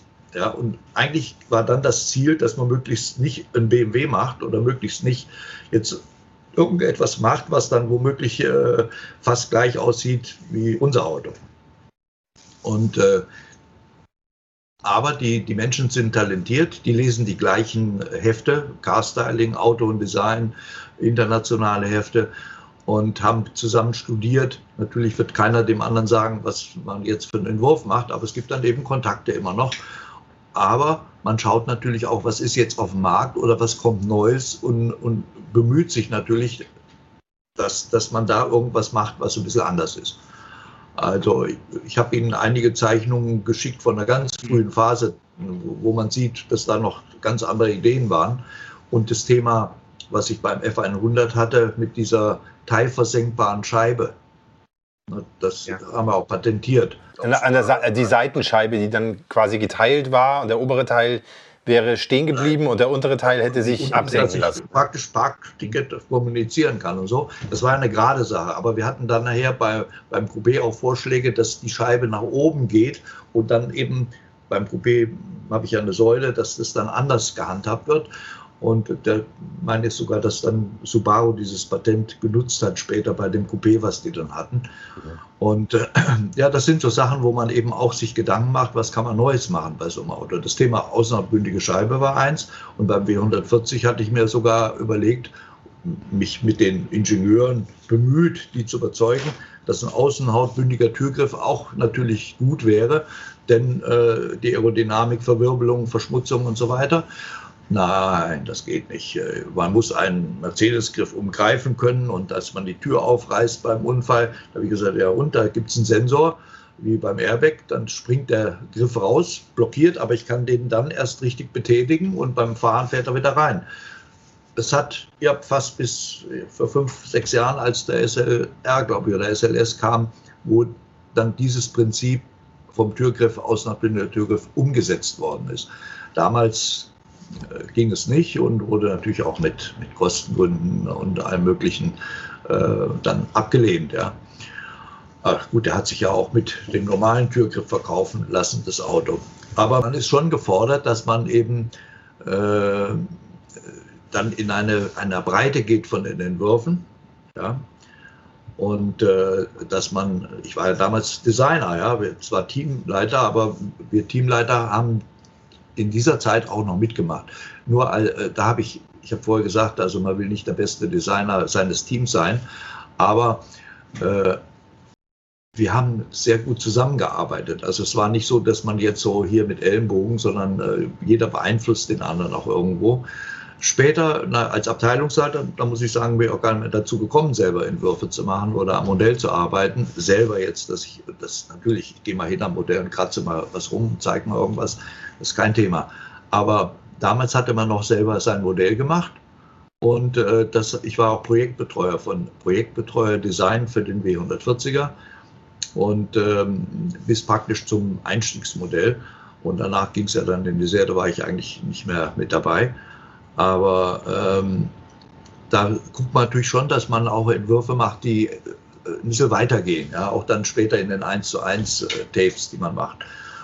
Und äh, das ist ja praktisch von, der, von dem kleinen Modell über die 1 zu 1 Zeichnung, da muss man gucken, irgendwo habe ich noch ein Bild davon, wo man die, die, die, das Modell sieht, große Modell, kleine Modell und dahinter die 1 zu 1 Zeichnung von mir.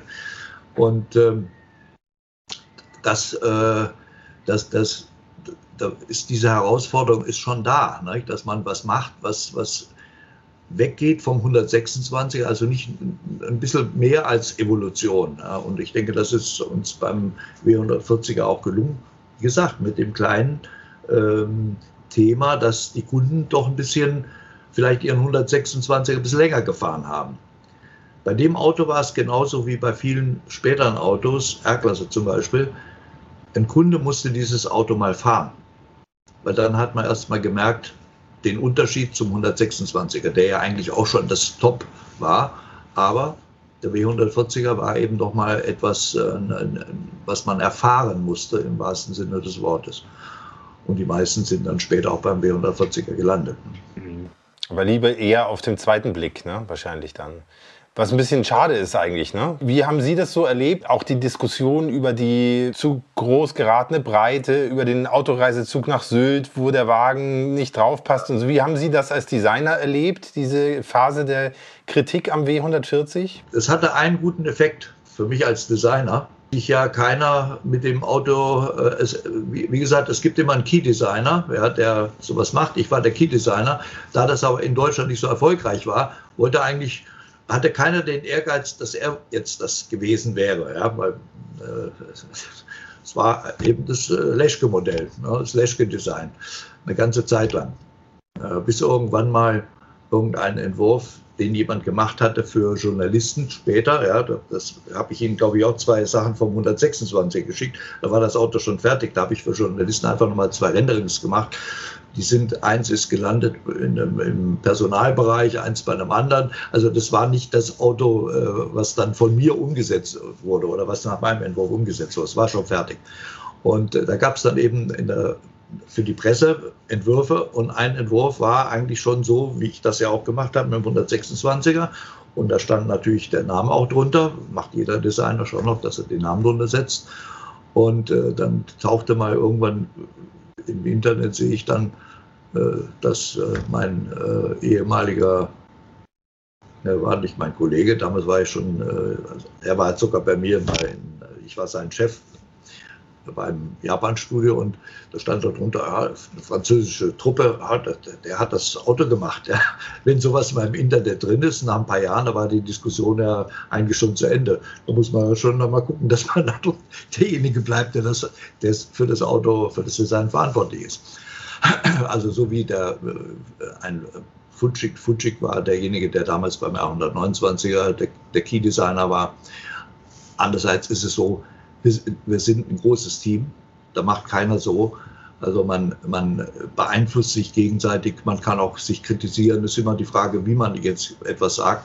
Und das ist ja auch der Sinn der Sache, dass man einem sagt, Mensch, du hast hier einen tollen Entwurf, mach doch bitte an dem Ding weiter, ja? Oder warum machst du hier nicht weiter? Oder versuch doch mal hier oder so. Das sind Dinge, wo wir dann davon leben, von, diesen, äh, von diesem Teamgeist auch, ja.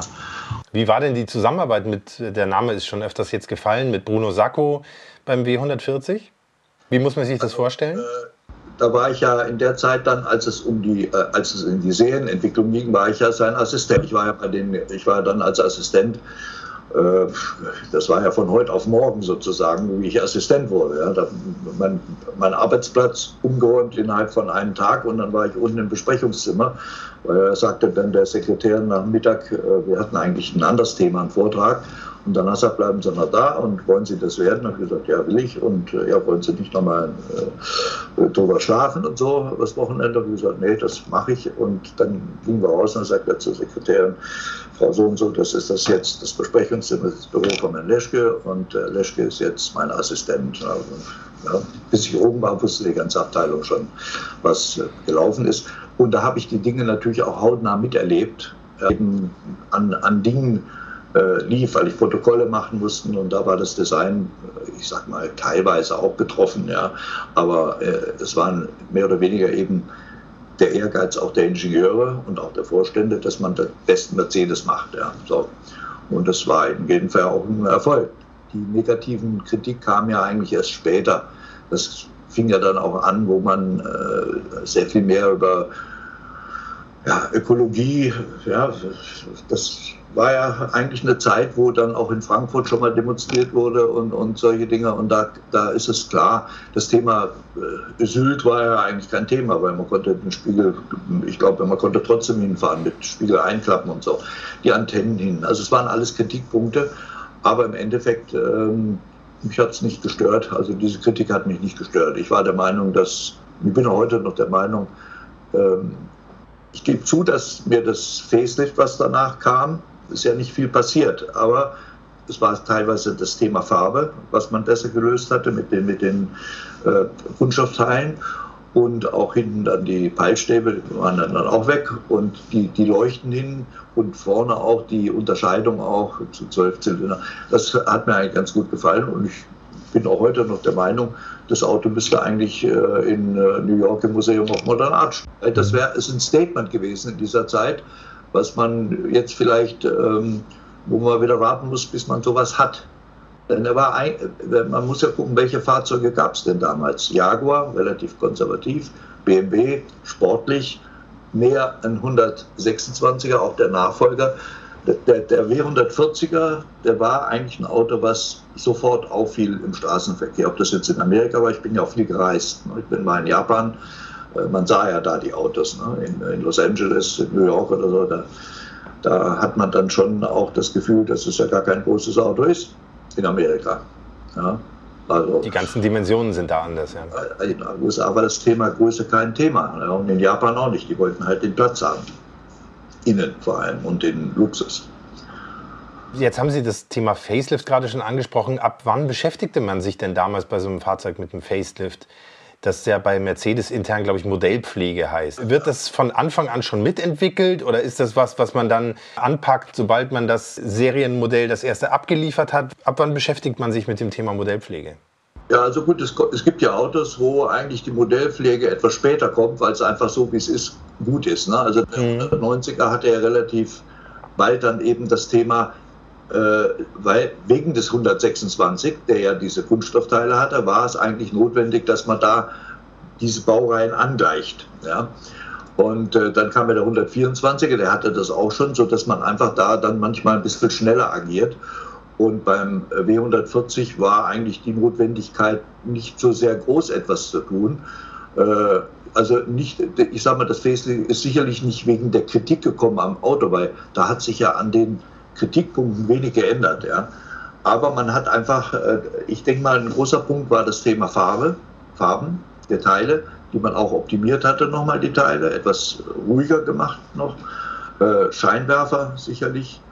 Ähm, wenn ich mich recht erinnere, waren ja die vorderen Leuchten nicht mehr gelb. Also die Blinkleuchten waren nicht mehr gelb, sondern eben weiß. Also im Kleinen hatte man einiges gemacht und ich denke mal, es war nicht so sehr groß die Notwendigkeit. Ja denke, dass technisch vielleicht das eine oder andere äh, ablief, was dann eben auch ermöglichte, dass man eben die, Rückleuchten anders machte, die einfach optisch fand ich dann auch besser als dieses Zack, Zack.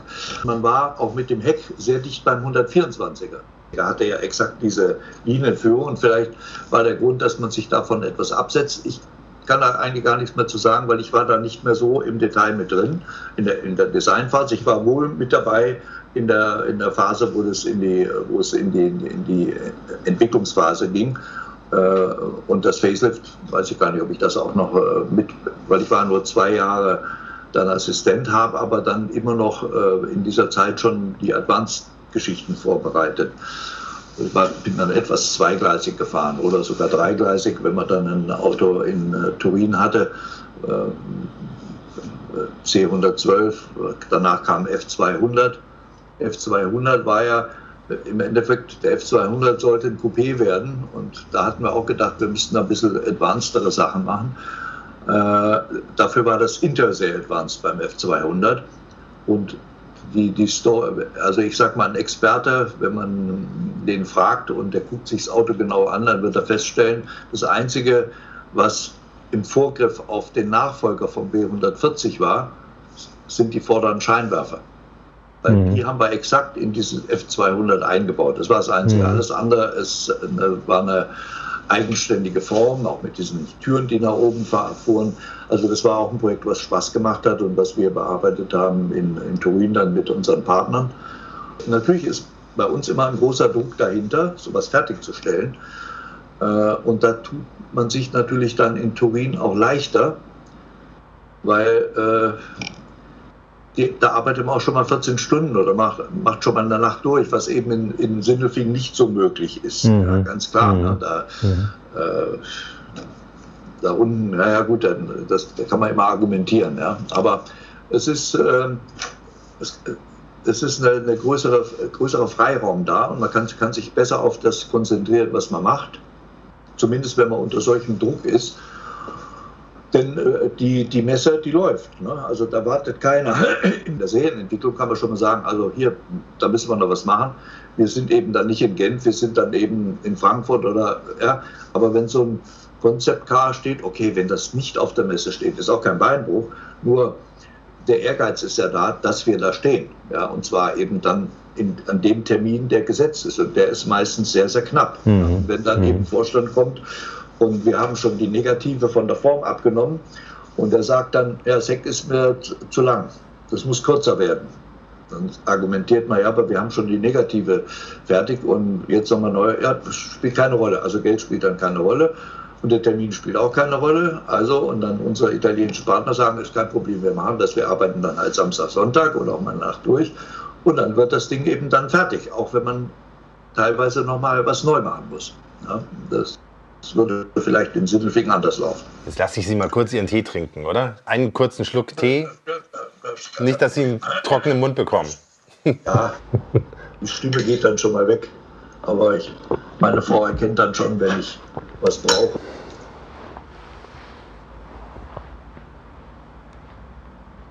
Was macht denn den W140 aus Ihrer Sicht zum einem der besten Autos aller Zeiten? Als Kunde würde ich sagen, er hat eine Modernität, die aber auch heute noch aktuell ist. Ähm, eine gewisse Zeitlosigkeit. Ja. Also wenn ich im Straßenverkehr heute einen W140 sehe, dann äh, sehe ich eine tolle Proportion, vor allem beim Lang natürlich. Und das ist nicht so, dass ich das Gefühl habe, das Auto ist jetzt äh, ja, das ist ja bald 30 Jahre alt. Der, die ersten werden schon Klassiker, ja, kriegen schon ein H-Kennzeichen mhm. demnächst. Ne, oder? Täusche ich mich jetzt? Ja, ja, schon richtig. Kriegen schon die, die, die H-Kennzeichen. Und ich sehe auch die Beliebtheit in vielen Ländern, äh, nicht nur Russland, sondern auch in Europa gibt es viele Clubs, die einfach dieses Auto mögen. Das ist für mich ein Zeichen, dass wir eigentlich hier mit dem Design was erreicht haben, äh, dass es nämlich ähm, eine gewisse Zeitlosigkeit hat und immer noch in das Straßengebilde passt und sicherlich von, und jetzt ist es natürlich dann das Thema Technik, immer noch mit allem, was es bietet, äh, up-to-date ist. Ja. Natürlich, die Radios sind anders geworden, äh, Navigation ist anders geworden, äh, aber trotzdem, wenn man mit dem Auto fährt, man kann im Prinzip alles das machen, was ich äh, heute mit dem modernen Fahrzeug auch mache. Und für meine Begriffe, von jedem Auto zum nächsten Modell gibt es ja einen Sprung auch von der Bedienung her. Mhm.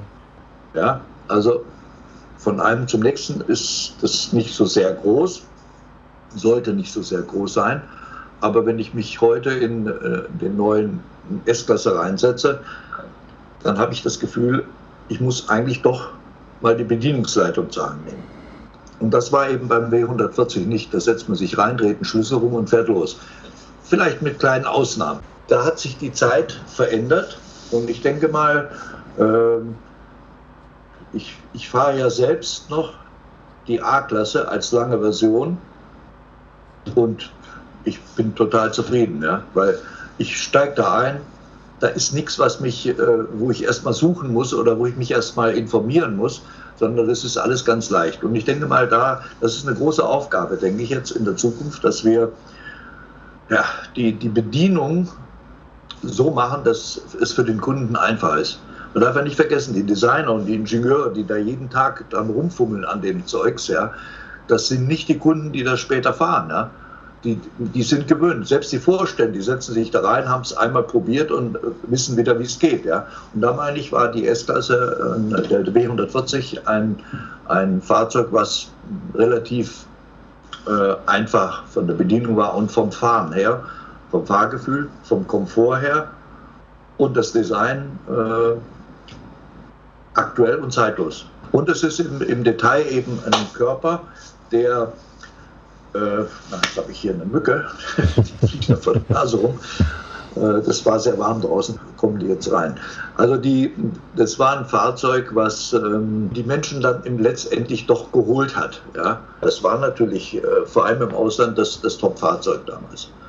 Und der, ähm, das ermöglichte ja auch, dass danach ein Maybach kam, der im Endeffekt auf dem, auf dem B140 aufgebaut hatte.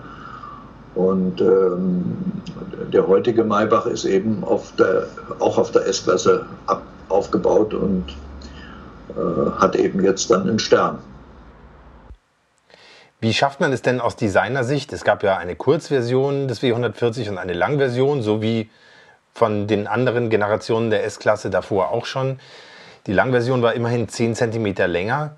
Wie schafft man es denn aus Designersicht, die Langversion und die Kurzversion ähnlich elegant aussehen zu lassen? Gibt es da Tricks? Wie, wie macht man das? Das ist ja, ja eigentlich eine ganz andere Proportion. Ja, die, die Basis ist ja eigentlich der kurze zunächst mal. Mhm. Der sollte schon mal stimmen. Ja? Es fällt ja erst dann auf, wenn es den langen gibt. Und der lange, der ist immer leichter hinzubekommen. Das ist überhaupt mhm. kein Thema. Ja? Äh, denn ich denke mal, äh, meine Entwurfszeit war eben der kurze, die kurze W140 äh, und nicht die lange Version. Die, die wird dann, denke ich mal, auch heute sicherlich, äh, was sind ja eben die Zentimeter, die da reinkommen. Und da geht es einfach, und das ist im Prinzip dann auch eine Aufgabe von den CAD-Leuten, weil alles wird ja in CAD gemacht und der Designer kann das ja sehr leicht auch mit den 3D-Daten darstellen, das Auto in, in der Länge.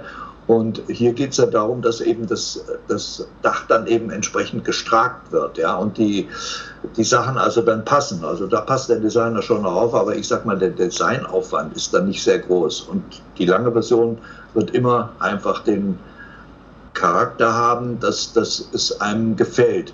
Was mir jetzt letztens aufgefallen ist, als ich ein Foto von der neuen roten S-Klasse sah, so in der Perspektive, dass ich vorne die Säule habe, dann kommt die Tür und dann habe ich eine ganze lange Fläche schwarz nach hinten. Also äh, da fehlt mir einfach dann die, die, die C-Säule, ja, die einfach mal meinen Passagierraum zusammenfasst. Also das war für mich in, im ersten Moment, ein, ein, wo ich gestoppt habe, ja, weil da, da ist irgendwas, was vielleicht kommt noch eine lange Version, dann kommt die Säule wieder, aber äh, wenn sich das Foto, das Foto haben Sie sicherlich auch gesehen im, im Internet. Ich, ich sage immer, man muss abwarten, bis man das Auto live sieht, ja, mhm. weil äh, alles, was auf Foto ist, macht, ein, ähm, ja, macht die Einschätzung sehr schwer, auch bei unseren Autos. Also ein mhm. R129er äh, in, in, in dieser Präsentationshalle wird ganz anders, als wenn ich den plötzlich draußen sehe, im Freien.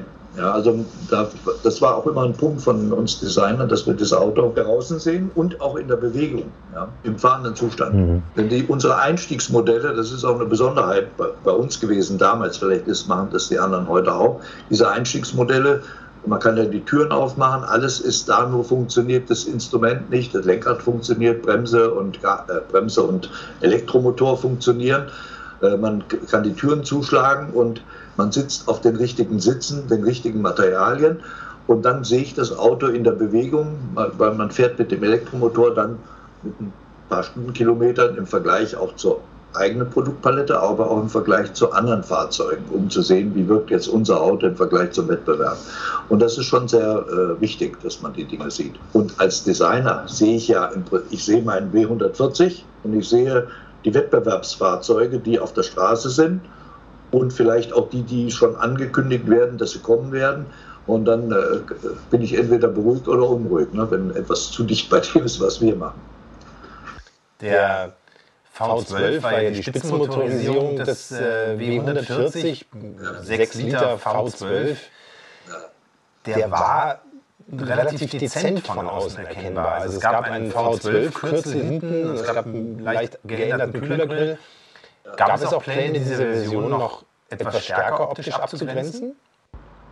Äh, ich, ich, also ich, ist mir nichts bekannt. Also ich denke mal, das war auf, war, im Endeffekt war es ja sogar so, speziell in Deutschland, äh, dass man einfach nicht, wie soll ich sagen, nicht zu dick auftragen wollte. Understatement gemacht, also nicht so, ja, also da, da kommt dann schon mal einer, der, äh, der fährt einen Brabus, ja, und W124 und der hat einen, äh, was weiß ich, einen Zwölfzylindermotor drin und der, der fährt dann eben zur Baustelle und das Auto ist verdreckt und so, damit die Leute nicht meinen, der man hat zu viel Geld, oder? Ja, also man, dieses, dieses Thema haben wir in Deutschland, in der Schweiz, Österreich vielleicht. In anderen Ländern ist das ja nicht so. Ne? Da will man natürlich schon zeigen, äh, dass man den Zwölfzylinder fährt.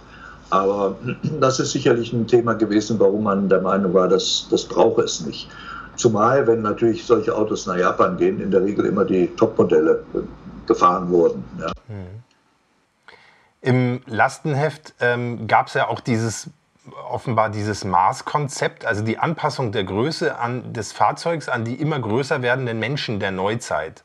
Ich kann mich immer gut erinnern, dass ich äh, relativ früh ein Bild hatte, weil ich habe auch viele Vorträge gehalten, also äh, in Designerkreisen, aber auch intern, wenn irgendwelche Menschen aus den USA kamen, wenn ein neues Auto vorgestellt wurde, um die auf das Thema Design von der S-Klasse oder von irgendeinem anderen Auto zu machen und denen auch zu erklären, was ist Design, wie entwickelt sich das und so weiter. Und dann habe ich eben mal gerade dieses Thema, ein, äh, ein altes Auto, so einen richtigen Oldtimer, so ja, riesig hoch, und daneben so ein kleines Mannequin in Schwarz mit Zylinder und so weiter, ja, weil das Auto war dann nur so hoch wegen dem Zylinder. An sich hätte das ja viel niedriger sein können. Und dann direkt daneben ein Ferrari und ein Riesenkerl steht daneben und da fragt man sich, wie kommt der überhaupt da rein? Das, das war immer dann das Argument, was man gebracht hat, auch in, äh, was ich dann gebracht habe im Vortrag.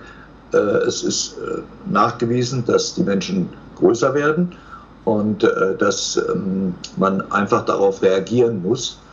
Das heißt, die Maßkonzepte werden sich verändern. Die haben sich auch verändert. Ja. Speziell auch mit dem W140 äh, ist da sicherlich viel Reserve geschaffen worden.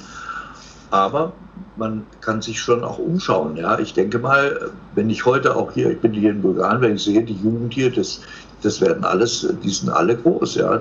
Das wirkt sich vielleicht sogar in der Architektur irgendwann mal aus. Aber ich denke mal so Möbelhersteller oder Dinge, wo es um Ergonomie geht, die werden sicherlich an diesen Themen auch dran sein.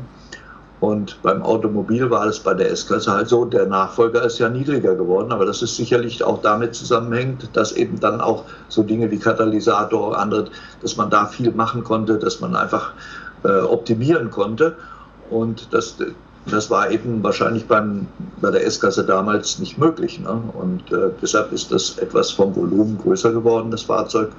Hat aber dadurch eben auch das Thema Status äh, sehr gut rübergebracht. Ja. Ich habe neulich einen Artikel gelesen, da ging es um das Thema Radgrößen beim äh, W140 und auch beim C140, also beim Coupé. Ist das denn eine vielleicht zu heutige Sichtweise, wenn man die meisten serienmäßigen Räder, die es für den W140 gab, zu klein findet und auch die Spurweite zu schmal, dass die Räder so ein bisschen tief in den Rathäusern sitzen. Ist das was, sehen Sie das eher als ein Thema, was sich erst aus der heutigen Sicht entwickelt, wo es immer darum geht, noch breitere Räder zu haben und größere äh, Felgen zu haben? Oder gab es damals vielleicht auch einfach funktionale Gründe, warum man das so gestaltet hat? Ja gut, das Thema war ja immer auch äh, speziell auch in den Ländern, wo es Schnee gibt, dass man eben Schneeketten haben muss und mhm. dann der, der Einschlagwinkel der Fahrzeuge und daraus ergibt sich einfach, welcher Freiraum muss fürs Rad da sein. Mhm. Und die Tuner, die haben natürlich dann auch entsprechende Bereifung gemacht, beziehungsweise manche haben ja eben auch ausgeschnitten und angepasst und was weiß ich nicht alles. Äh, die, dieser Trend der großen Räder, den gab es natürlich immer schon. Also für die, für, ich sag mal so speziell in der Anfangszeit W140 wurden die Räder in den äh, Skizzen, in Renderings deswegen immer größer. Ja.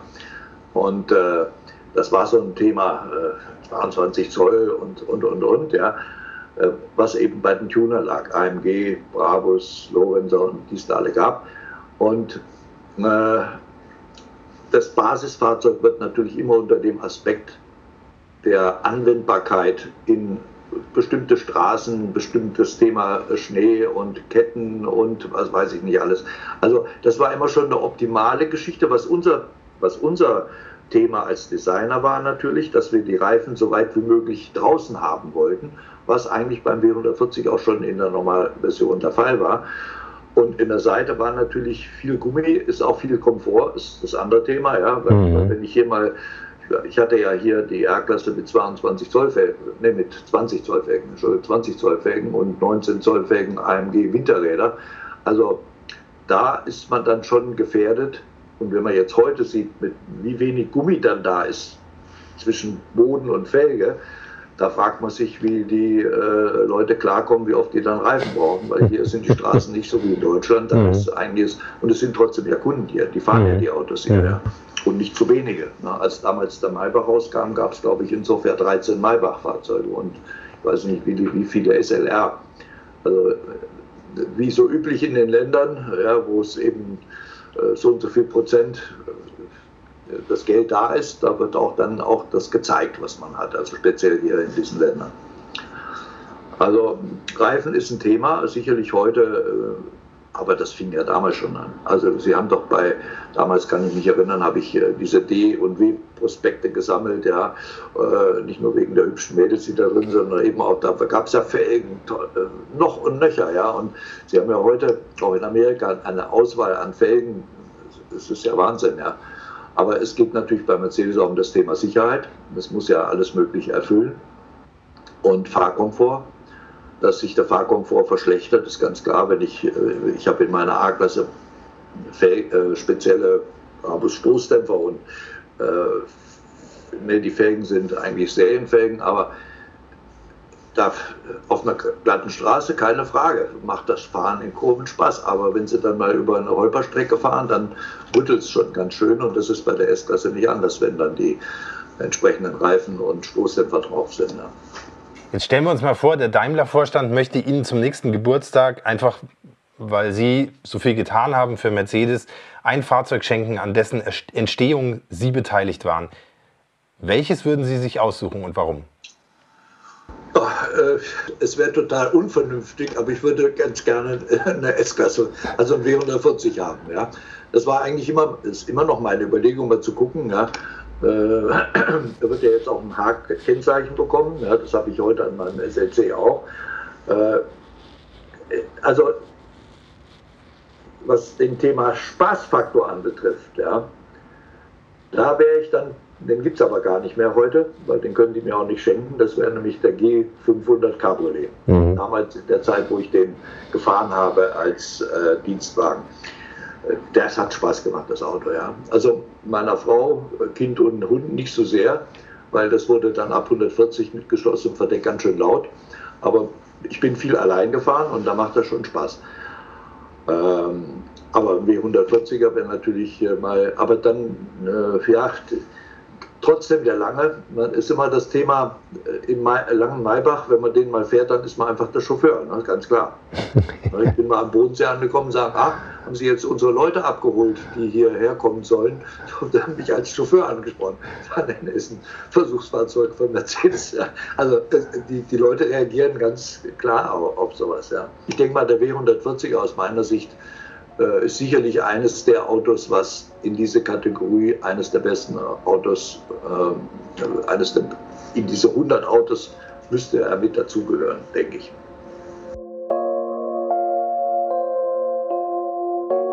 Das war's für heute mit Motorikonen und den 100 besten Autos aller Zeiten.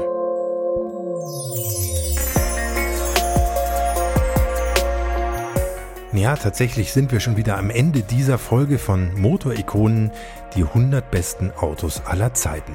Mein ganz herzlicher Dank geht an dieser Stelle natürlich an Professor Harald Leschke für die vielen spannenden Einsichten in sein Wirken und Schaffen, für das unkomplizierte Gespräch und für seine Zeit, um mit mir so ausführlich über den Designprozess des legendären Mercedes W140 zu sprechen, die imposante S-Klasse der 90er Jahre.